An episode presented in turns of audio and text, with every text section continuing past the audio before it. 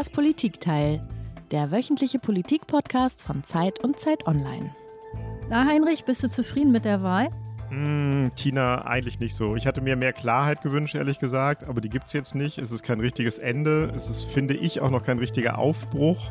Wie soll das auch sein, wenn die eine große Partei in der möglichen Koalition auch schon acht Jahre regiert hat? Mir kommt es so vor, als sehen wir alles verzögert und in die Länge gezogen. Die Implosion der CDU und die Tastversuche Richtung Ampel. Nee, richtig euphorisch macht mich das alles nicht. Aber du vielleicht. Du bist vielleicht ganz euphorisch, oder? Na, euphorisch vielleicht nicht, aber ich finde es eigentlich sehr gut. Also Klarheit gibt es ja schon lange nicht mehr, hatte ich jetzt auch, nicht, hatte ich auch zu diesem Zeitpunkt nicht erwartet.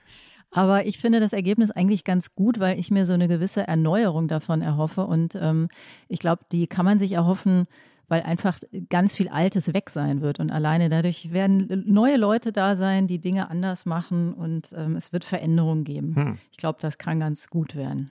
Und genau darüber wollen wir diese Woche sprechen. Gibt es jetzt einen Aufbruch oder doch nur ein Feilschen um den kleinsten gemeinsamen Nenner?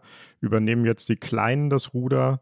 Und wie passt das überhaupt zusammen? Grüne und FDP. Grüne und FDP. Wie passt das eigentlich zusammen? Ist eine Ampel das richtige Bündnis für die Herausforderungen, vor denen Deutschland jetzt steht? Oder kommt doch noch irgendwie am Ende Jamaika hinten raus? Herzlich willkommen, liebe Hörerinnen und Hörer. Hier ist wieder das Politikteil, der politische Podcast von Zeit und Zeit Online. Ich bin Tina Hildebrand, ich bin Chefkorrespondentin der Zeit in Berlin. Und ich bin Heinrich Wefing, ich leite das Politikressort der Zeit in Hamburg. Jede Woche sprechen wir in das Politikteil mit einem Gast eine Stunde lang über ein Thema. Ja, und diese Woche haben wir einen Gast, der ist für diese Situation jetzt eigentlich wie gemacht. Ralf Füchs leitet den Think Tank Liberale Moderne, der sich seit Jahren damit beschäftigt, das Ökologische mit dem Liberalen zusammenzubringen und dabei auch das Soziale nicht zu vergessen. Ralf Füchs war selbst auch einmal Politiker. Er war nämlich im Einheitsjahr 1989 Vorsitzender der Grünen und er war danach in Bremen Senator und war in der ersten Ampel, die es in Deutschland überhaupt gab. Und er ist immer noch Mitglied der Grünen. Er ist also nicht überparteilich, aber wenn man ihm so zuhört, dann ist er in seiner Kritik an seiner Partei oft so scharf und klar, dass wenn man ihn nicht kennen würde, man gar nicht wüsste, dass er ein Grüner ist. Und als solchen, als einen scharfsinnigen Analysten der Politik haben wir ihn heute auch eingeladen. Herzlich willkommen, Herr Füchs. Guten Morgen. Freut mich sehr. Schön, dass Sie da sind. Wie alle Gäste hat Herr Füchs uns auch ein Geräusch mitgebracht.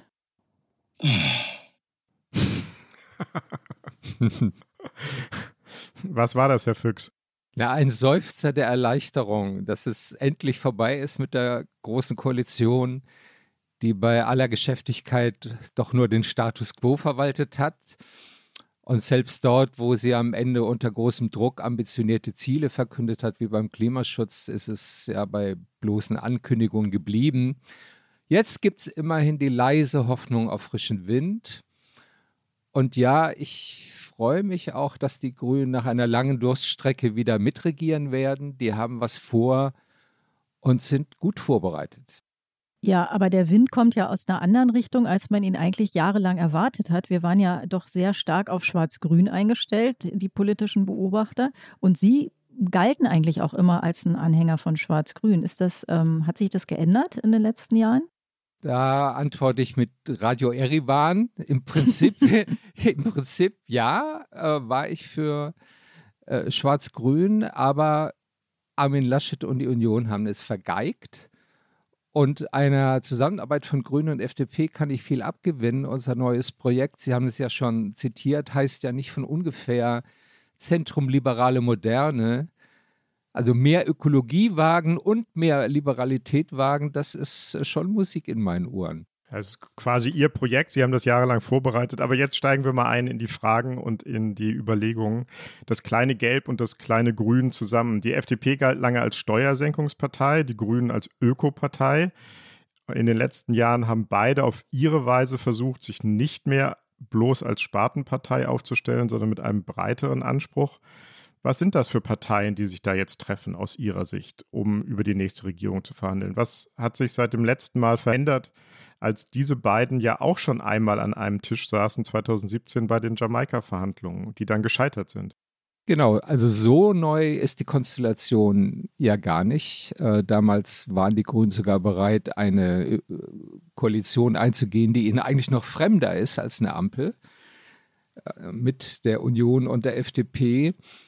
Ich würde sagen, es hat sich vor allem verändert, äh, dass die Herausforderungen noch eigentlich viel stärker und massiver geworden sind. Und der Reformstau über die letzten vier Jahre sich noch mehr aufgebaut hat ob das die Digitalisierung ist äh, oder die Modernisierung der öffentlichen Verwaltung oder die Antizipation des demografischen Wandels, für mich ein Megathema, was bisher weitgehend ignoriert worden ist. Und natürlich auch bei Vorantreiben der Energiewende, wo wir deutlich hinterherhängen. Also ich glaube, das ist allen bewusst, dass jetzt so eine Zeit gekommen ist, in der wir wieder mehr Dynamik und mehr politische Initiative brauchen. Und für die FDP ist klar, dass sie diesmal nicht auch wieder vom Verhandlungstisch aufstehen und äh, sich vor der Regierungsverantwortung drücken kann.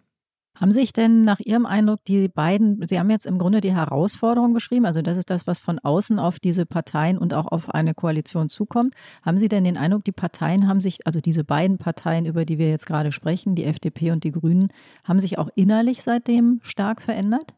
Das wird man sehen jetzt in den Verhandlungen, wie groß da der Wille ist, einen gemeinsamen Nenner zu finden.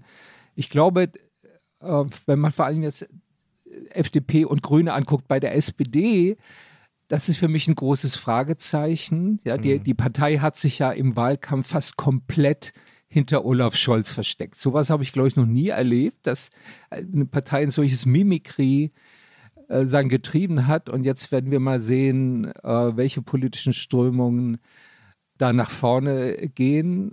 Aber bei, bei FDP und Grünen haben wir bisher, glaube ich, vor allem den Antagonismus äh, vor Augen. Den haben die beiden ja auch über Jahre weitlich gepflegt, mit Wonne äh, gepflegt, äh, sich sagen, als Antipoden äh, anzugiften. Aber das ist, glaube ich, nur die halbe Wahrheit. Äh, tatsächlich gibt es äh, mehr Überschneidungen, als man vermutet. Und vor allem, was ich klug finde, gibt es den Willen, sich jetzt nicht gegeneinander ausspielen zu lassen, sondern erstmal auszuloten, was es da an Gemeinsamkeiten und Differenzen gibt. Ich fände zum Beispiel toll, wenn die beiden eine Initiative jetzt für eine Reform des Wahlrechts ergreifen würden, gleich als ersten Akt dieser, dieser neuen Koalition. Ja, das ist überfällig und das wäre so ein Zeichen, ja, wir sind bereit, äh, ein paar alte Zöpfe abzuschneiden. Auf die inhaltlichen Fragen können wir ja gleich nochmal kommen. Lassen Sie uns nochmal reinhören in das, was Sie die Wonnen des Antagonismus gerade genannt haben.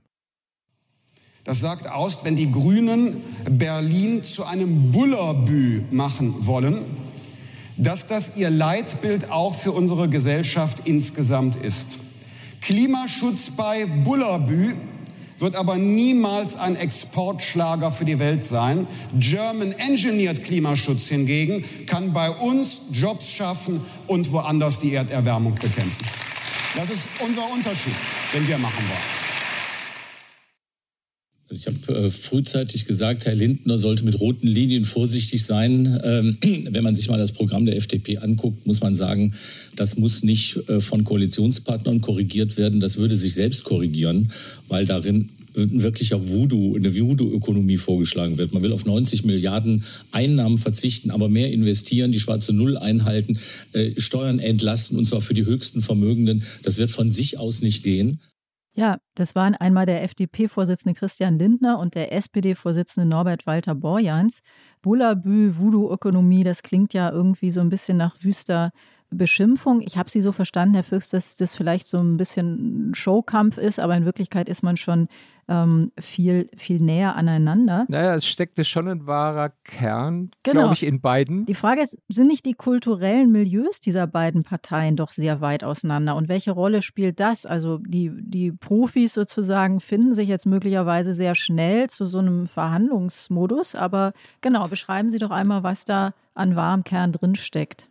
Also der wahre Kern bezog sich jetzt erstmal auf äh, die, die inhaltliche Differenzen. Also was äh, Bojans äh, da angesprochen hat, das ist sicher eine der harten äh, Konfliktzonen bei den Koalitionsverhandlungen. Christian Lindner hat sich ja sehr weit aus dem Fenster gelehnt.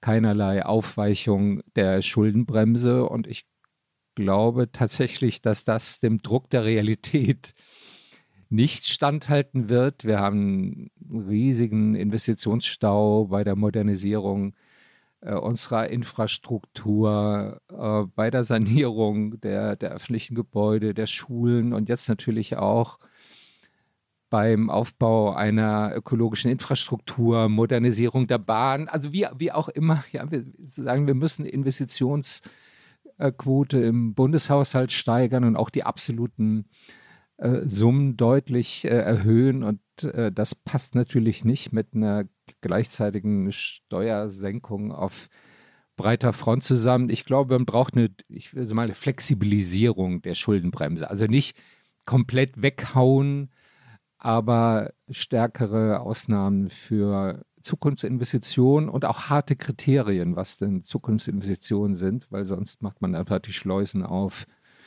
für unendliche Staatsverschuldung. Und mit dem Bullabü, ich habe den Begriff, muss ich sagen, Sie haben vorhin ja gesagt, ich bin einer großer Kritiker meiner eigenen Partei. Das äh, ist ja nur halb richtig. Ich bin ja gleichzeitig ein großer Anhänger, aber da gibt es schon so ein Element. Ja? Also wenn man zum Beispiel gesehen hat, diesen grünen Wahlkampf in Berlin, das ist mir zum Teil auch wirklich auf den Senkel gegangen. Ja? Dieses, diese Idylle, die da gezeichnet wurde, war eher eine Kleinstadt als eine, eine Großstadtmetropole. Und diese ganze Debatte um das Lastenfahrrad als Nonplusultra ökologischer Mobilität und also bestimmte romantische Vorstellungen von Ökolandbau und so, darüber hat sich Lindner halt lustig gemacht, aber das ist ja längst nicht die ganze grüne Befindlichkeit. Ja. Es gibt ja auch diese wirklich moderne Strömung und das Setzen auf technologische Innovation. Da sind die Gräben wahrscheinlich nicht ganz so tief, wie das im Wahlkampf schien. Und bei den Milieus, also ich kenne etliche Leute aus der Berliner Start-up-Szene, die zwischen Grünen und FDP schwanken. Und das gilt auch für viele Selbstständige oder für Leute aus Unternehmen, aus dem Management. Die wollen eine ambitionierte Klimapolitik, die wollen auch eine weltoffene Migrationspolitik, aber sie wollen nicht, dass die Politik die Unternehmen immer stärker gängelt. Sie leiden unter einem Übermaß von Bürokratie. Die kriegen Pickel bei der Vorstellung, dass gleichzeitig die Vermögenssteuer eingeführt und die Einkommenssteuer erhöht wird. Also da gibt es Überschneidungen. Ähm, und interessanterweise sind FDP und Grüne ja die stärksten Parteien bei den Jungwählern. Und ich glaube nicht, dass das komplett verschiedene Welten sind. Also auf der einen Seite die Yuppies und auf der anderen mhm. Seite sagen die, die Öko-Fundis. Herr Füchs, lassen Sie uns nachher noch mal ein bisschen konkreter in die Themen kommen. Ich will aber einmal noch den grünen Kritiker in Ihnen hervorlocken. Für die FDP wären ja 15 Prozent eine Sensation gewesen und für die Grünen ist es eigentlich enttäuschend. Woran hat es denn aus Ihrer Sicht eigentlich gelegen, dass die Grünen nicht weiter vorne gelandet sind, obwohl wir uns doch alle seit Jahren erzählen, dass Klimaschutz das wichtigste Thema ist? Vielleicht gerade daran sind die Grünen Opfer ihres eigenen Erfolgs geworden? Da ist was dran. Ich glaube tatsächlich, dass die Aussicht, dass die Grünen möglicherweise die Kanzlerin stellen würden und sagen die politische Führung der Republik übernehmen, das hat auch viele Widerstände, das hat auch viele Abwehrreflexe äh, mobilisiert. Aber dazu kommt natürlich schon, dass es erstens äh, ja doch am Anfang des Wahlkampfs so ein paar Stockfehler und Stolperer äh, gegeben hat, die uns dann lange nachhingen. Und ich würde sagen, dass es am Ende doch nicht gelungen ist, so eine große, überzeugende Erzählung in diesem Wahlkampf zu vermitteln, dass Klimaschutz und ökologische Transformation eben auch eine ökonomische Erfolgsgeschichte sein kann. Also Annalena Baerbock hat das am Ende immer wieder benannt, aber daraus wurde nicht wirklich so eine, ich würde sagen, eine konkrete Vision, ja, dass, dass Ökologie ein großer Aufbruch sein kann und nicht ein großer Abbruch. Ja, alle müssen den Gürtel enger schnallen und Restriktion hier und Einschränkungen sagen dort und äh, sagen ein Abenteuer für unsere sagen Industrie. Das ist es alles nicht, ja, und aber das muss man auch äh, überzeugend vermitteln. Also die, diese alte Idee, viele finden das ja inzwischen überholt, ich nicht, äh, dass Nachhaltigkeit drei Elemente hat. Sagen Ökologie, gleichzeitig aber auch eine starke dynamische Wirtschaft und soziale Teilhabe für alle. Diese drei Enden muss man zusammenbringen, wenn man äh, Mehrheiten in der, in der Republik gewinnen will. Wir haben uns neulich hier in unserer internen Konferenz bei der Zeit ein bisschen gefragt, ob es auch daran liegen kann, dass man den Eindruck hat, alles ist so grün geworden. Also jeder Kaffee, den man sich irgendwo kauft, wirft damit, dass er grün ist. Jeder Sprit, dass er grün ist. Ist vielleicht auch so ein bisschen der Eindruck entstanden, es ist ja alles schon so grün. Ist ja schon sozusagen passiert. Brauche ich die Grünen eigentlich gar nicht mehr wählen? Spielt das auch eine Rolle? Auch das glaube ich eher nicht. Ich könnte mir eher vorstellen, dass das manchen Leuten auf den Keks geht, also dass jetzt alles so äh, super grün sein muss und äh, man immer sein ökologisches Gewissen äh, befragen muss, was man jetzt noch darf oder nicht darf. Ich glaube, dass da steckt kulturell wirklich eine Gefahr darin, wenn wir die ökologische Frage zu stark privatisieren, mhm. dann gibt es einen Backlash. Mhm. Interessanter Punkt. Jetzt gucken wir nochmal auf die gerade beginnenden Sondierungsgespräche. Der erste Coup ist der FDP und den Grünen ja schon gelungen, indem sie sich einen Tag früher getroffen haben, als bislang bekannt war. Ein Foto davon haben sie auf Instagram gepostet oder viermal das gleiche Foto haben die vier Teilnehmer gepostet. Das hat äh, einen Tag lang die äh, Twitter-Blasen total aufgeregt und wurde auf x Weisen sehr lustig, auch zum Teil verfremdet. da ist schon mal ein PR-Knaller gelungen. Wie weit ist es aber wirklich her mit der neuen Harmonie? Das würden wir jetzt gerne mal mit Ihnen besprechen. Was werden die schwierigsten Punkte in einer Ampel sein? Ein Thema haben wir ja schon angesprochen, aber da sollten wir, glaube ich, nochmal tiefer reingehen. Steuer, Schuldenbremse. FDP und CDU pochen ja darauf, dass es Nachhaltigkeit auch bei den Finanzen geben muss. Und da liegen sie doch nicht ganz falsch, oder? Nee, nachhaltige Finanzpolitik ist gut. Aber das ist ja nicht identisch mit der schwarzen Null. Mhm. Ja, wir haben ja schon über den enormen Investitionsstau in, bei der öffentlichen Infrastruktur sagen, gesprochen oder beim Ankurbeln des sozialen äh, Wohnungsbaus, Ausbau der Stromnetze. Das alles erfordert doch eine flexiblere Handhabe der, der Schuldenbremse. Das wird natürlich einer der harten Streitpunkte bei den Verhandlungen sein, aber am Ende, glaube ich, führt daran kein Weg vorbei, weil ansonsten müssten wir die Sozialausgaben wirklich drastisch runterfahren, um mehr Spielräume für öffentliche Investitionen zu schaffen. Und das werden weder die SPD noch die Grünen mitgehen. Also wir brauchen schon so eine sozial-liberal-ökologische Verbindung. Ähm, das heißt nicht unbedingt immer mehr soziale Wohltaten, vor allem keine irrealen Versprechungen wie der SPD bei der Rente. Ich meine, was man uns da für Märchen erzählt, das wird auch nicht standhalten. Mhm. Ja, dass bei dem demografischen Wandel einer alternden Bevölkerung, einer schrumpfenden Erwerbsbevölkerung, der Anteil zwischen Beitragszahlern und äh, Rentenempfängerinnen, da verschiebt sich sagen immer mehr, dass wir da einfach weitermachen könnten wie bisher und trotzdem den Jungen versprechen, eure Rente ist sicher. Also da könnten äh, FDP und Grüne durchaus auch mal ein äh, bisschen mehr Gemeinsamkeiten suchen, in die Rentenversicherung ein kapitalgedecktes Element einzubauen, wie das Schweden zum Beispiel macht. Da sind die sich, glaube ich, auch gar nicht so, sind die gar nicht so weit entfernt an dem Punkt. Aber können Sie noch mal ein bisschen genauer erklären, was man sich unter einer flexiblen Schuldenbremse vorstellt, vorstellen kann? Ja, es gibt ja zum Beispiel den Vorschlag einer Investitionsregel, also dass ähm, Zukunftsinvestitionen ausgenommen werden äh, können von der Defizitgrenze. Man könnte auch einen Klimafonds bilden, der äh, als ein Sonderhaushalt äh, gefahren wird, der mit einer eigenen Finanzierung über 30 Jahre mit Nullzinsen oder sogar Negativzinsen, das ist ja eine nachhaltige Form der Finanzierung. Man ahnt natürlich, dass dann alles eine Zukunftsinvestition wird demnächst. Ja, das ist die Befürchtung. genau, ich, ich, bin ja, ich bin ja heute hier in der Rolle des Skeptikers oder ich habe mich eben mal in die hineinbegeben. Ähm, das ist natürlich irgendwann wird es, hört das auf, glaubwürdig zu sein. Wir, wir halten an der Schuldenbremse fest, weil die ja halt auch in der Verfassung steht und die können wir jetzt auch nicht so schnell wieder ändern. Aber wir machen Zukunftsfonds und Klimafonds und Zukunftsinvestitionen.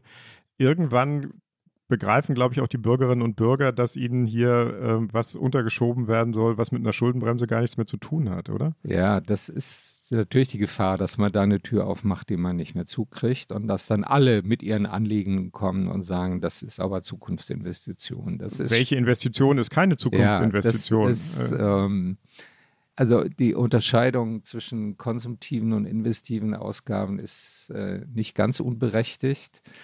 Mhm. Äh, und wir müssen aber auch darauf achten, dass die Sozialquote im Haushalt nicht immer weiter steigt. Ich meine, wenn man so die, die akademische Diskussion verfolgt, dann äh, reden die zum Teil immer noch vom neoliberalen Zeitalter.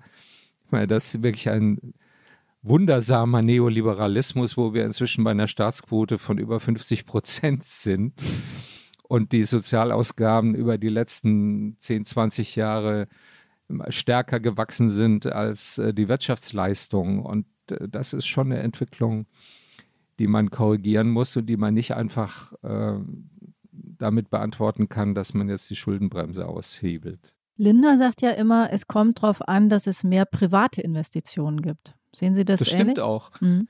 Das stimmt auch. 80 Prozent der Investitionen und auch der Innovationen kommt von den privaten Unternehmen. Und gerade wenn man vom Klimawandel sagen her denkt und sozusagen dem ökologischen Umbau der Industriegesellschaft, dann müssen wir private Investitionen, also der Betriebe im großen Stil äh, mobilisieren. Äh, ob das der Umbau der Stahlindustrie ist oder der, der chemischen Industrie, die Umstellung ähm, der Autoindustrie auf Elektromobilität, das sind riesige Investitionen, die da mobilisiert werden müssen. Und dann kann man nicht gleichzeitig die Betriebe strangulieren, indem man sagen, die Körperschaftssteuer noch erhöht und Vermögenssteuer, die auf die Substanz gezahlt äh, werden muss. Also da haben auch SPD und Grüne so ihre Zielkonflikte. Herr Füchs, was wäre Ihr Vorschlag dafür, wie man die Unternehmen dazu bringt, diese Investitionen zu machen? durch Regulierung, durch Vorschriften oder dadurch, dass man Vorschriften wegnimmt. Das ist ja auch ein Teil der Differenz zwischen den verschiedenen möglichen künftigen Partnern. Ich glaube, es ist ein ganzes Paket. Mhm. Ja, also ein Punkt ist sicher die Steuerbelastung. Also wir liegen bei der, bei der Unternehmensbesteuerung am sagen, oberen Ende äh, international. Ein anderer Punkt ist äh, Entbürokratisierung. Also vor allem kleine und mittlere Betriebe äh, ächzen unter sagen, der Vielzahl bürokratischer Regelungen. Das wird immer komplizierter und immer und immer dichter. Ja. Hatte womöglich Herr Laschet da recht, wenn er von Entfesselung sprach? Ich meine, wir haben uns ja angewöhnt, dass wir alles an ihm schlecht fanden. Entfesselung ist natürlich ein steiler Begriff. Ich glaube nicht, dass das passieren wird, aber den, mm. das bürokratische Dickicht und das Regelungsdickicht etwas zu lichten. Das finde ich völlig richtig. Gilt auch für Beschleunigung von Genehmigungsverfahren. Ja, das dauert viel zu lange heute, einen Windpark äh, in der Nordsee zu errichten, die nötigen Genehmigungen zu äh, bekommen, dann ein Starkstromkabel an die Küste zu legen, mhm. dann diesen Strom von der Küste nach Baden-Württemberg oder Bayern oder NRW äh, zu bringen. Ja, wenn wir da nicht schneller werden, dann können wir diese ganzen ambitionierten Ausbauziele für erneuerbare Energien äh, vergessen. CO2-Preis, das ist ja auch ein großes äh, Thema jetzt in der Debatte, vor allem zwischen äh, FDP und Grünen. Ich glaube tatsächlich, dass das ein sehr effektiver Hebel ist, um Ökoinvestitionen freizusetzen, wenn langfristig klar ist, dass CO2-Emissionen äh, unrentabel werden für die Betriebe und Investitionen in klimaneutrale Techniken und äh, Produkte auch betriebswirtschaftlich sich amortisieren. Herr Füchs, Sie, Sie, haben ja gesagt, Beschleunigung von Verfahren. Das finde ich ja ähm, erfreulich konkret, weil sonst ist das immer so ein Wort, so Entbürokratisierung. Das klingt erstmal toll, keiner will Bürokratie. Aber was heißt das? Heißt das im Grunde dann auch weniger Nachweispflichten? Heißt das auch ähm, weniger Kontrolle wagen? Und weniger Einspruchsmöglichkeiten für Bürgerinnen und Bürger? Ich fange mal mit dem letzten Punkt an. Der ist natürlich gerade aus einer grünen Perspektive heikel, weil die Grünen immer mehr mhm. Bürgerbeteiligung äh, gefordert haben. Aber sagen, auch da kann man meines Erachtens korrigieren, ohne jetzt substanziell Beteiligungsrechte zurechtzuschneiden, wenn man zum Beispiel ein bayerischer Naturschutzverband gegen das Tesla-Werk in Brandenburg klagen kann. Das ist nicht zwingend, würde ich sagen. Das gefällt mir. Das ist nicht zwingend, könnte das Neue, das ist nicht hilfreich werden. Das war ja im Grunde immer der, der Satz von Angela Merkel. Es ist ein Lenkungsinstrument. Wenn man alles über den Preis regeln will, alles, den gesamten Klimaschutz über den Preis macht, dann hat man wirklich ein soziales Problem. Dann schafft man ein soziales Problem, weil sich dann nur noch wirklich sehr, sehr reiche Leute Autos, Wohnen, Fliegen leisten können. Mhm. Deswegen ist Ordnungspolitik Gleichheit. Ja, das war der Grünen-Vorsitzende Robert Habeck. Und äh, da schließen sich viele Fragen an. Ordnungspolitik ist Gleichheit. Können Sie das nochmal erklären, Herr Füchs? Sie haben im Vorgespräch schon mal gesagt, äh, wenn man wirklich auf den CO2-Preis setzt, das klingt ja erstmal toll, dann ist das auch ganz schön hart. Worin liegt dann genau die Härte und wie kann Ordnungspolitik Gleichheit sein? Ja, ein sektorübergreifender CO2-Emissionshandel, das ist klassische Ordnungspolitik. Ja, also Ordnungspolitik ist nicht nur Ordnungsrecht. Gebote und Verbote, weil da wird ein Deckel auf die CO2-Emissionen sagen, gelegt, also eine verbindliche Obergrenze, die sukzessive abgesenkt wird. Das ist tatsächlich eine harte Grenze, äh, die für alle Unternehmen und für alle privaten Haushalte gilt. Und ich halte das tatsächlich äh, für das Instrument mit der größten Hebelwirkung und dem günstigsten Kosten-Nutzen-Verhältnis im Klimaschutz. Äh, den sozialen Aspekt, den, den, Robert Habeck da angesprochen hat, das ist natürlich real. Ja, wenn also Energiepreise immer weiter steigen, jedenfalls für fossile äh, sagen, Energieträger, das muss man kompensieren, indem man einen relevanten Teil der Mehreinnahmen äh, aus dem Zertifikathandel zurückgibt an die Bürgerinnen und Bürger. Und die Grünen selber haben dafür ja Vorschläge ja, mit diesem Energiegeld oder Bürgergeld pro Kopf. Das hat sogar eine soziale Verteilungswirkung, weil die ärmeren Haushalte haben einen geringeren Energieverbrauch. Die würden davon äh, stärker profitieren. Und im Übrigen, kleine Anmerkung zu meinem Freund Robert Habeck, auch bei Geboten und Verboten fallen Kosten an, die am Ende von privaten Haushalten getragen werden müssen. Zum Beispiel, wenn sie Ölheizungen verbieten oder schärfere Vorschriften für Wärmedämmung von Häusern machen, dann hat das unmittelbar Kostenfolgen für kleine Hausbesitzer oder für Mieterinnen und Mieter. Also es ist nicht so, dass man durch Ordnungsrecht, durch Gebote und Verbote diese Kostenfrage der ökologischen Transformation vermeiden kann. Und wer soll diese Kosten tragen? Ja, am Ende muss sie natürlich von der gesamten Gesellschaft äh, getragen werden. Wir können auch nicht einfach sagen, die Unternehmen sollen sie tragen. Wir können sagen, nicht Unternehmen, die im internationalen Wettbewerb stehen, immer höhere Betriebskosten äh, sagen, aufbuckeln, äh, sondern wir müssen sehen, dass dann über steuer- und finanzpolitische Instrumente ein fairer Lastenausgleich stattfindet. Natürlich dürfen nicht die geringen Einkommen am Ende den, den äh, Löwenanteil der Kosten der ökologischen Transformation finanzieren, aber dafür haben wir Instrumente äh, in der Steuerpolitik, übrigens auch bei äh, den Sozialversicherungen. Ja, also es wurde ja immer viel kritisiert, dass ähm, Einnahmen aus äh, der, der Energiesteuer äh, in die äh, Rentenkassen fließen, das ist gar nicht so unvernünftig. Machen wir es an einer Stelle mal konkret, das wird ja auch viel diskutiert, ähm, die Kosten der energetischen Sanierung von Häusern. Sollen das die Mieter tragen oder die Vermieter oder halb und halb oder? Also halb und halb hört sich nach einer salomonischen Formel an. Aber wenn wir diese Kosten alleine oder zum allergrößten Teil den Vermietern aufbürden, dann wird das einfach dazu führen, dass entweder Investitionen unterbleiben, mhm. weil Leute das nicht, also kleine Hausbesitzer das nicht finanzieren äh, können, oder sie müssen verkaufen, ja, und dann sammelt sich das Immobilienvermögen noch stärker in äh, der Hand von äh, großen Gesellschaften oder von vermögenden Privatleuten. Das ist sowieso ein großes Problem bei der Unwucht der Vermögen in, in, in Deutschland. Das hat sehr stark damit zu tun, dass weniger als die Hälfte der Bevölkerung Immobilieneigentum hat und die Immobilienwerte in den letzten Jahren äh, in den Himmel geschossen sind. Also Eigentum für alle, das wäre übrigens auch eine Formel für diese Ampelkoalition. Ja, eine Eigentümergesellschaft, nicht äh, da wie in Berlin enteignet sie, sondern Eigentum für alle. Das klingt tatsächlich äh, nach einer möglichen Kompromisslinie, ja.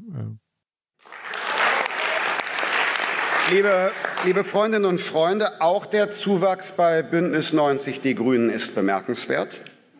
Grüne und FDP verbindet, dass beide einen eigenständigen Wahlkampf geführt haben. Beide haben sich aus unterschiedlicher Perspektive gegen den Status quo der Großen Koalition gewandt. Die Parteien der Großen Koalition dagegen haben in der Summe nicht gegenüber der letzten Wahl gewonnen. Und deshalb kann es in Deutschland kein Weiter so geben. Jetzt ist die Zeit für einen neuen Aufbruch. Ja, das war nochmal ein langer Beitrag von Christian Lindner, wo er äh, geschrieben hat, dass sowohl FDP als auch Grüne wegen ihrer Eigenständigkeit gewählt äh, worden seien und dass daraus eine Regierung oder eine Koalition des Aufbruchs werden könne. Das ist ja auch Ihre Hoffnung so ein bisschen, Herr Füchs. Mhm. Wo gibt es denn Ähn äh, nicht Ähnlichkeiten oder wo gibt es Verbindendes zwischen diesen beiden Parteien? Woraus kann der Aufbruch sich dann speisen? Über Klimapolitik haben wir äh, schon gesprochen. Mehr soziale, ökologische Marktwirtschaft wagen, das fände ich ähm, ein prima Markenzeichen äh, einer Ampel, gerade in dieser Verbindung von sozial und ökologisch und Markt. Ja, es geht nicht alles über den Staat regeln. Es gibt auch viele andere potenzielle Gemeinsamkeiten, also Digitalisierung, Ausbau schneller Datennetze, mehr Chancengerechtigkeit in der Bildung ist, glaube ich, auch für die FDP ein Thema. Äh, soziale Aufstiegsmöglichkeiten, für alle. Und sogar in der Außenpolitik gibt es ja zwischen FDP und Grünen mehr Übereinstimmung äh, als mit der, mit der SPD, wenn es äh, etwa um eine kritischere Haltung gegenüber China und äh, Russland geht. Allianz der Demokratien international. Also da könnte was draus werden. Kann ich nochmal bei der Digitalisierung einhaken? Das ist so ein bisschen so ein Begriff wie Bürokratisierung. Es ist in aller Munde, alle, alle wollen es und am Ende ist dann immer vom Leitungsausbau die Rede. Das klingt dann so, als brauchen wir hm. einfach nur eine Menge mehr Handwerker, die überall Leitungen verlegen. Und man hat aber immer das Gefühl, das wird im Grunde dem Revolutionären, was in dieser Digitalisierung liegt, überhaupt mhm. nicht gerecht. Was heißt das dann, Digitalisierung vorantreiben? Naja, schnelle, flächendeckende Datennetze sind natürlich schon äh, sagen, das A und O, also der, der, die Grundlage dafür, dass wir dann auch sagen, in unserem Bildungssystem oder in der öffentlichen Verwaltung sehr viel stärker auf die Möglichkeiten äh, digitaler Kommunikation und Information setzen. Das geht übrigens, weil wir vorher über Bürgerbeteiligung gesprochen haben, eben bis zu Transparenz von öffentlicher Verwaltung, Zugang zu Informationen, die im Netz äh, verfügbar sind. Das ist natürlich auch eine große Bildungsaufgabe. Äh, also wenn wir über Digitalisierung von Bildung sprechen, dann geht es nicht nur darum, dass wir sagen, weltweit uns die besten Bildungsangebote uns über das Internet in die Schulen holen können, sondern um Befähigung eines souveränen Umgangs mit digitalen Medien, auch eines kritischen Umgangs, also die Unterscheidung treffen zu können, was äh, sind substanzielle Informationen, was sind Fake News, auch eine Kultivierung der Kommunikation im Netz. Das ist ja eine ziemliche Verrohung, die da sagen, stattfindet in den, in den sozialen Netzwerken. Also das ist eine sehr komplexe Aufgabe, die wird auch die Arbeitswelt grundlegend verändern. Es viele Studien weisen darauf hin, dass äh, etwa die Hälfte der Jobs zumindest verändert wird, nicht notwendigerweise wegfällt, aber drastisch verändert wird durch Digitalisierung. Das heißt, wir brauchen auch eine kontinuierliche Weiterbildung. Könnte auch ein Punkt sein äh, für, für die Ampel, ein Recht auf Weiterbildung zu konstituieren und das auch finanziell abzusichern. Nochmal eine Nachfrage zum großen Thema Digitalisierung. Ich finde, alles, was Sie gesagt haben, leuchtet unmittelbar ein, dass das wichtige Themenfelder sind. Mir fällt dann immer noch ein, ähm, die Frage, wie wir mit den, mit den Netzkonzernen umgehen, äh, wie wir mhm. die auch zivilisieren, demokratisieren, regulieren. Und da könnte ich mir vorstellen, dass es für ein grünes und liberales Bündnis einerseits in der Rechtspolitik viele Ähnlichkeiten gibt, aber im Umgang mit so großen Konzernen würde sich die FDP doch schwer tun, die wirklich stark zu regulieren, oder? Also wenn die FDP für Marktwirtschaft steht, das heißt auch gegen Datenmonopole mhm. zu sein und äh, für Wettbewerb im sagen, Netz zu sorgen, ich sehe da gar keinen Unterschied. Ich meine, das ist eigentlich klassisches äh, Kartellrecht und äh, sagen, Politik gegen äh, Monopolbildung. Das äh, gehört zur Grundausstattung der, der, der Marktwirtschaft. Da müssten Gemeinsamkeiten zu finden sein bei Datenschutz äh, im Netz sowieso. Also Christian Lindner muss sein altes Digitalisierung First, Bedenken Second dann auch runterschlucken, oder? also Bedenken, das bezieht sich, glaube ich, eher auf die Ängste, die mit Digitalisierung verbunden sind. Das ist so ein bisschen typisch inzwischen für die Mentalität, in die Grundbefindlichkeit in der Bundesrepublik, dass jede technologische Sprunginnovation, jede grundlegende Veränderung erstmal mit Angst mhm. oder mit Sorge sagen, betrachtet wird. Ich also wenn, wenn, wenn er sich darauf bezieht, dann finde ich richtig zu sagen, wir müssen Veränderung wagen. Wir müssen uns einlassen auf die großen Veränderungen äh, und müssen versuchen, sie zu gestalten. Das wäre eigentlich die Aufgabe. Also nicht sie, sie zu verhindern, sie von uns wegzuhalten, sondern sie so zu gestalten, dass äh, möglichst viele äh, Mitglieder unserer Gesellschaft davon profitieren. Hm, Herr Füchs, wenn wir mal einen Tick mehr auf die Metaebene gehen ähm, und fragen, welchen Begriff von Freiheit haben eigentlich die Grünen und welchen Begriff von Freiheit haben die Liberalen? Hm. Ist das ein ähnlicher Begriff oder ist da, gibt's, sehen Sie da größere Unterschiede? Holzschnittartig würde man ja sagen, die FDP vertritt vor allem ökonomische Freiheit. Das finde ich aber genauso verzerrt, wie zu sagen, die Grünen wären eine äh, hm. Verbotspartei. Ja, tatsächlich haben die Grünen doch zumindest starke liberale Elemente in ihrem Gepäck. Ich bin ja seit fast Anfang an dabei und da gab es immer ein sehr starkes Pathos der Selbstbestimmung, ja, der Vielfalt von Lebensstilen, die Gleichstellung sexueller Minderheiten, die Skepsis gegenüber einem digitalen Überwachungsstaat oder das Eintreten für eine liberale Einwanderungspolitik. Das sind alles freiheitliche oder liberale Elemente so im grünen Mindset und gleichzeitig, äh, das unterscheide sie vielleicht äh, von dem, was zumindest nach außen bei der FDP so sichtbar wird, verknüpfen sie Freiheit stärker mit Verantwortung für andere, Verantwortung für die Zukunft. Also Freiheit ist nicht Willkür, das heißt nicht einfach freie Fahrt für freie Bürger. Man muss sicher aufpassen, dass daraus so kein Blankoscheck wird, im Namen der künftigen Freiheit immer stärker in die mhm. Lebensführung mhm. der heutigen Generation einzugreifen.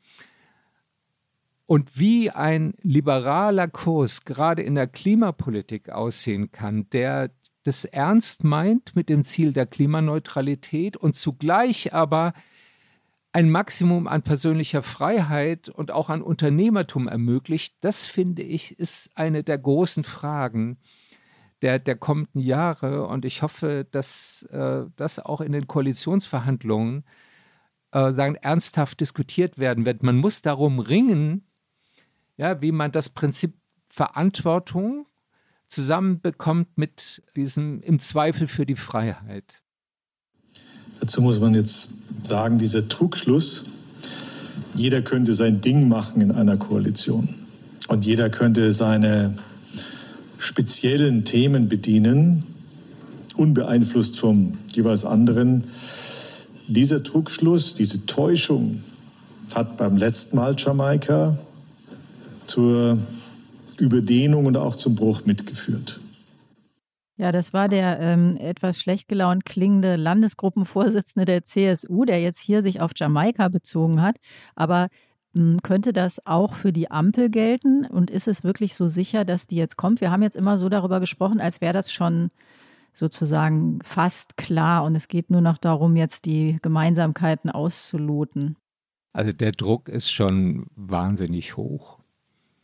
Also natürlich ist es für FDP und Grüne klug, Jamaika nicht prinzipiell auszuschließen. Ja, damit würden sie die SPD in den Verhandlungen stärker machen, als sie ist. Aber das wäre schon ein ziemlicher Salto mortale, jetzt äh, den Wahlverlierer, so muss man das ja sagen, die Union in die Regierung und ins Kanzleramt zu bringen. Ähm, ich kann mir auch nicht vorstellen, dass Armin Laschet ähm, bei, bei aller Sympathie, die man für ihn persönlich haben kann, ich teile überhaupt nicht diese ewig Häme und die, diese fast Hass, der ihm da in den sozialen Netzwerken entgegenschlägt. Aber ich kann mir nicht vorstellen, dass Armin Laschet nochmal Kanzler wird. Ja, das, das, das würde zu einem Aufschrei in der Republik führen. Und das heißt, Ampel ist schon doch gewisserweise zum Erfolg verdammt.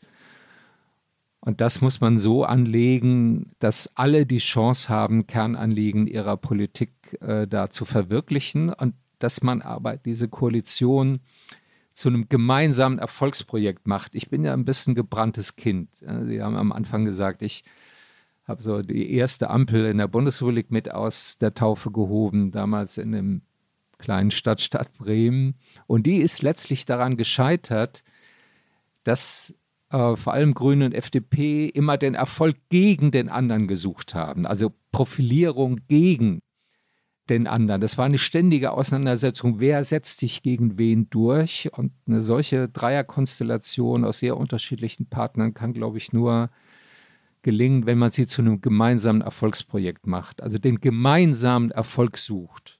Herr Fuchs, ich glaube, das ist der perfekte Moment, um auf unsere Rubrik, die Flop 5, zu kommen.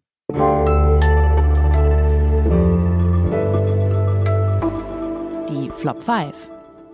Was haben Sie uns für Flops mitgebracht? Was ist Ihr erster Flop? Mit dem Klima lässt sich nicht verhandeln. Mhm. Das ist ja ein unheimlich populärer Slogan. Äh, das finden Sie auf jeder Fridays for Future äh, Demonstration, aber auch in vielen Talkshows. Und ich muss sagen, der, der Satz hat einen wahren Kern. Ja, also wenn die Konzentration von Treibhausgasen in der Atmosphäre weiter steigt, dann hat das katastrophale Konsequenzen. Aber das erübrigt doch hier nicht den Streit um Wege und Strategien im Klimaschutz und auch nicht um das Tempo, mit dem wir etwa aus der Kohle aussteigen und welche Voraussetzungen dafür nötig sind. Also Klimaschutz steht eben nicht außerhalb der Politik und Politik ist immer Abwägen von Zielkonflikten und der Kampf um unterschiedliche Prioritäten. Was ist Ihr zweiter Flop, Herr Füchs? Die Politiker. Wenn jemand so anfängt, dann folgt meistens ein, ein, pauschales Vorurteil, so ein Ressentiment, ja, die Politiker sind abgehoben, machtgeil oder nur auf ihren Vorteil bedacht, die haben den Kontakt zur Alltagswirklichkeit verloren und so weiter. Das ist Wasser auf die Mühlen der, der Populisten. Außerdem muss es ja heißen, die Politiker und Politikerinnen. Ne? Politikerinnen. Was ist Ihr dritter Flop, Herr Füchs? Das ist alternativlos. Mm. Auch so eine populäre, aber hirnlose Phrase. Demokratie dreht sich immer um Alternativen. Punkt. Hm.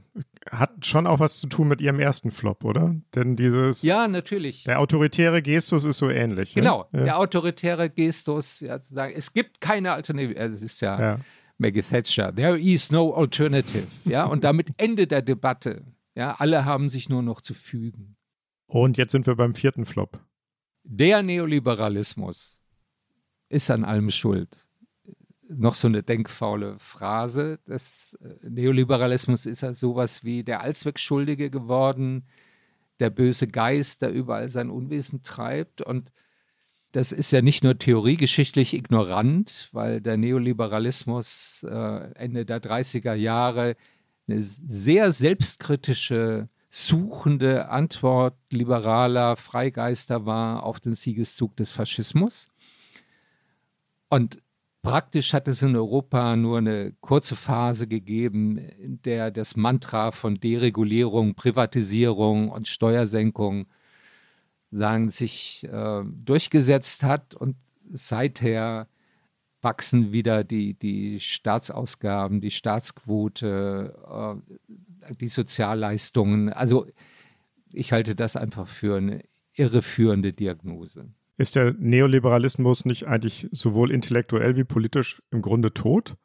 Nein, ich würde nicht sagen, er ist tot als äh, eine Denkrichtung und auch eine politische Strömung, die neue Antworten, neue liberale Antworten auf die Herausforderungen der Gegenwart sucht. Das war ja die eigentliche Bedeutung. Ja, wir müssen mhm. Liberalismus neu denken. Und das war immer viel mehr als äh, das, was damit verbunden wird, so eine marktradikale, also hayekianische sagen, Verengung. Der deutsche Ordoliberalismus kommt auch aus dieser sagen, Denktradition und der ist überhaupt nicht tot.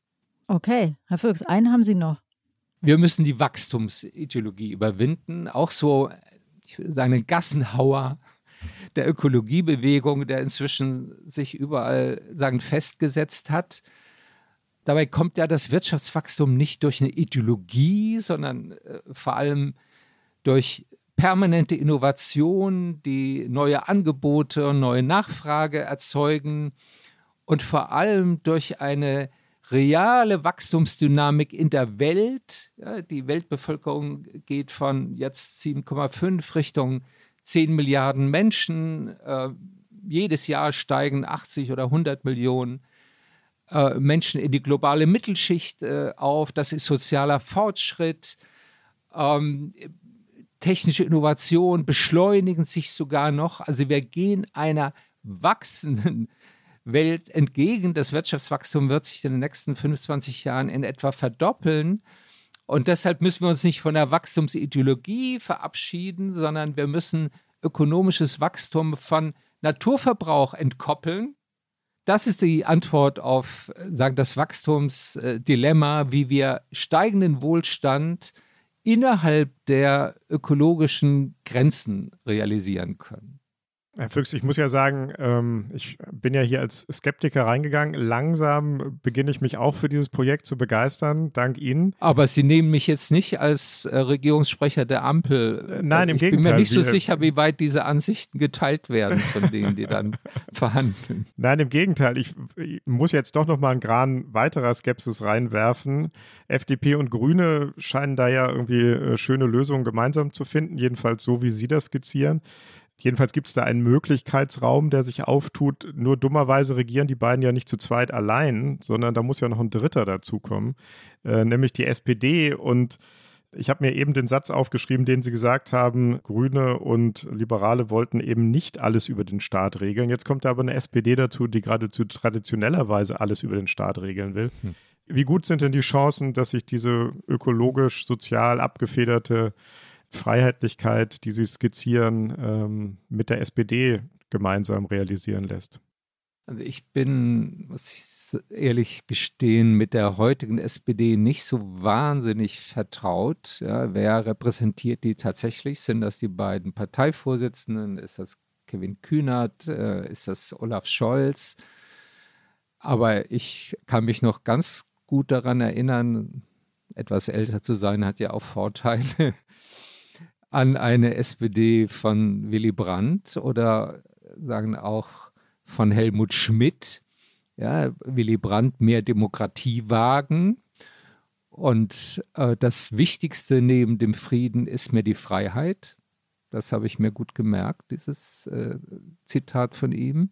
Das ist aber fast 50 Jahre alt, oder? Ja, und Helmut Schmidt, äh, der sagen, eine entschiedene marktwirtschaftliche Orientierung vertreten hat. Ich will nur sagen, in der DNA der sagen SPD gibt es auch diese Anknüpfungspunkte. Und ich glaube, dass Olaf Scholz äh, durchaus willens und in der Lage ist, ich würde sagen, eine zukunftsorientierte äh, Koalition zusammenzubringen. Es gab mal in den 90er Jahren eine schöne Studie mit dem Titel Zukunftsfähiges Deutschland. Ich finde, das äh, sollte auch der gemeinsame Nenner einer solchen Koalition sein. Mhm. Herr Füchs, jetzt haben wir über die beiden kleinen oder ehemals kleinen Parteien, kleineren. kleineren FDP und Grüne gesprochen. Wir haben darüber gesprochen, was die zusammen bewerkstelligen können, was sie trennt. Lassen Sie uns nochmal am, zum Schluss vielleicht darüber sprechen, was in dieser ganzen neuen Konstellation sich jetzt möglicherweise an genereller Veränderung abbildet. Denn dass die beiden jetzt erstmal zusammen verhandelt haben, das sollte ja auch ein Signal sein, zu sagen, es ist nicht mehr so. Da gibt es zwei große Platzhirsche, die machen im Prinzip ähm, machen die Entscheidung und dann dürfen sich kleine dazugesellen. Das sollte das ganz stark zum Ausdruck bringen. Und der Markus Söder spricht ja inzwischen auch von den ehemals Großen, wenn er die Volksparteien SPD und CDU meint. Ist das so? Hat sich, ist, erleben wir jetzt wirklich da einen, einen Umbruch? Weil es hat ja häufiger schon Situationen gegeben, wo wir dachten, irgendwas ist jetzt nie wieder möglich, Zweierkonstellation und dann äh, war es doch so? Ich glaube, dass äh, Deutschland jetzt sozusagen in der europäischen Normalität ankommt. Und die sieht schon längst so aus, dass wir kein bipolares äh, Parteiensystem mehr haben, sondern die Parteienlandschaft sich immer stärker auffächert. Also wir sind ja faktisch in einem Sechs-Parteien-System jetzt äh, in der Bundesrepublik. Und das ist Ausdruck einer zunehmenden Pluralisierung und Ausdifferenzierung unserer Gesellschaften. Das ist nicht einfach nur ein Phänomen von Parteipolitik, sondern tatsächlich von grundlegenden gesellschaftlichen Veränderungen. Und das macht natürlich Regierungsbildung anspruchsvoller, wenn man nicht nur, wie Sie vorhin sagten, den kleinsten gemeinsamen Nenner zwischen divergierenden Parteien bilden will und im Grunde dann nichts wirklich gebacken kriegt, sondern wenn man ein ambitioniertes Projekt starten will. Und dafür braucht man tatsächlich ein paar übergreifende Ideen, ein paar übergreifende Leitlinien. Also vielleicht ein bisschen hochgegriffen, aber man braucht ein paar Projekte, Reformprojekte, die man gemeinsam anpacken will. Und sehen Sie so ein Projekt für die drei gemeinsam in der Ampel? Also da führt ja gar kein Weg dran vorbei. Das ähm, ist einen neuen Schub in der äh, Klimapolitik, in der ökologischen Erneuerung der, der Industriegesellschaft äh, braucht. Ja, wenn man die Klimaziele, die noch die alte Koalition jetzt äh, beschlossen hat, minus 65 Prozent CO2-Emissionen verglichen mit 1990 innerhalb der nächsten zehn Jahre. Das ist fast so viel wie in den 30 Jahren vorher. Ja, das ist ein enorm ambitioniertes Programm und wir sind noch weit davon entfernt, das zu übersetzen in konkrete Politik und in konkrete Weichenstellungen, die dann diese Dynamik von Investitionen, Innovation tatsächlich sagen, auslöst. Aber nochmal nachgefragt, jetzt beschreiben Sie wieder die Aufgabe, die vor denen liegt. Und zwar ja in Wahrheit egal in welcher Konstellation. Sie beschreiben die Aufgabe. Aber die Frage ist, kriegen die das auch hin? Also ich erinnere mich, dass die letzte Regierung als allerersten Punkt in ihr ähm, Regierungsprogramm reingeschrieben hat, wir müssen Europa reformieren. Und die Aufgaben sind auch riesig. Und passiert ist nichts. Also auch das ist ja leider denkbar, dass alle sehen, wir müssten ganz viel machen, aber wegen der Schwierigkeit, so eine Dreierkonstellation hinzubekommen, schaffen wir es einfach nicht.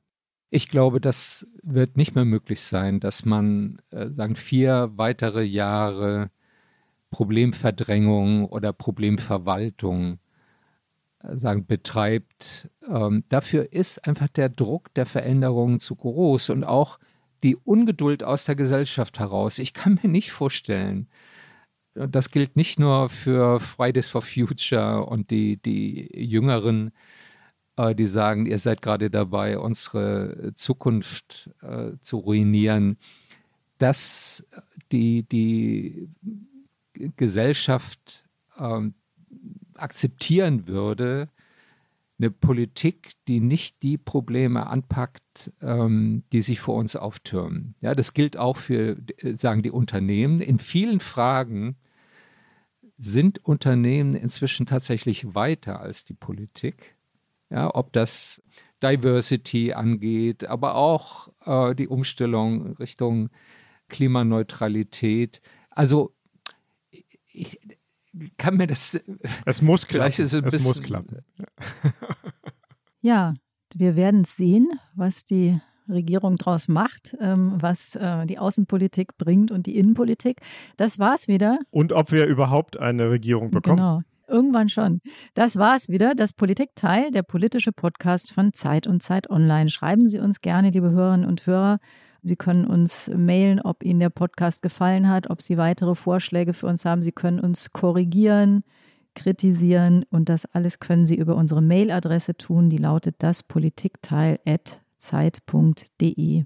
Und wir bedanken uns. Wir bedanken uns bei den Pool Artists unserer fabelhaften Produktionsfirma, wir bedanken uns bei Felix Böhme, der uns heute wieder durch diese Sendung gecoacht hat. Wir bedanken uns bei Carlotta Wald, die uns bei der Vorbereitung immer hilft, bei Pia Rauschenberger, unserer Podcast-Patin bei Zeit Online und natürlich ganz vorneweg, lieber Herr Füchs, wir bedanken uns bei Ihnen, dass Sie sich die Zeit genommen haben und dass Sie uns das liberal-grüne Projekt so eloquent nahegebracht haben. Vielen Dank dafür. Ja, und sobald Sie wieder in Deutschland sind, bekommen Sie auch die berühmte Politikteiltasse, aus der Sie dann englischen Tee trinken können oder auch Kaffee oder was immer Sie mögen.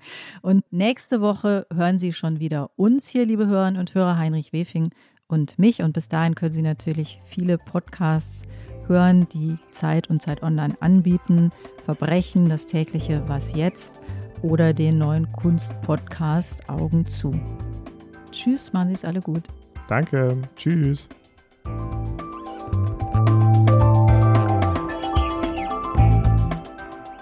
Das Politikteil ist ein Podcast von Zeit und Zeit Online, produziert von poolartists.de.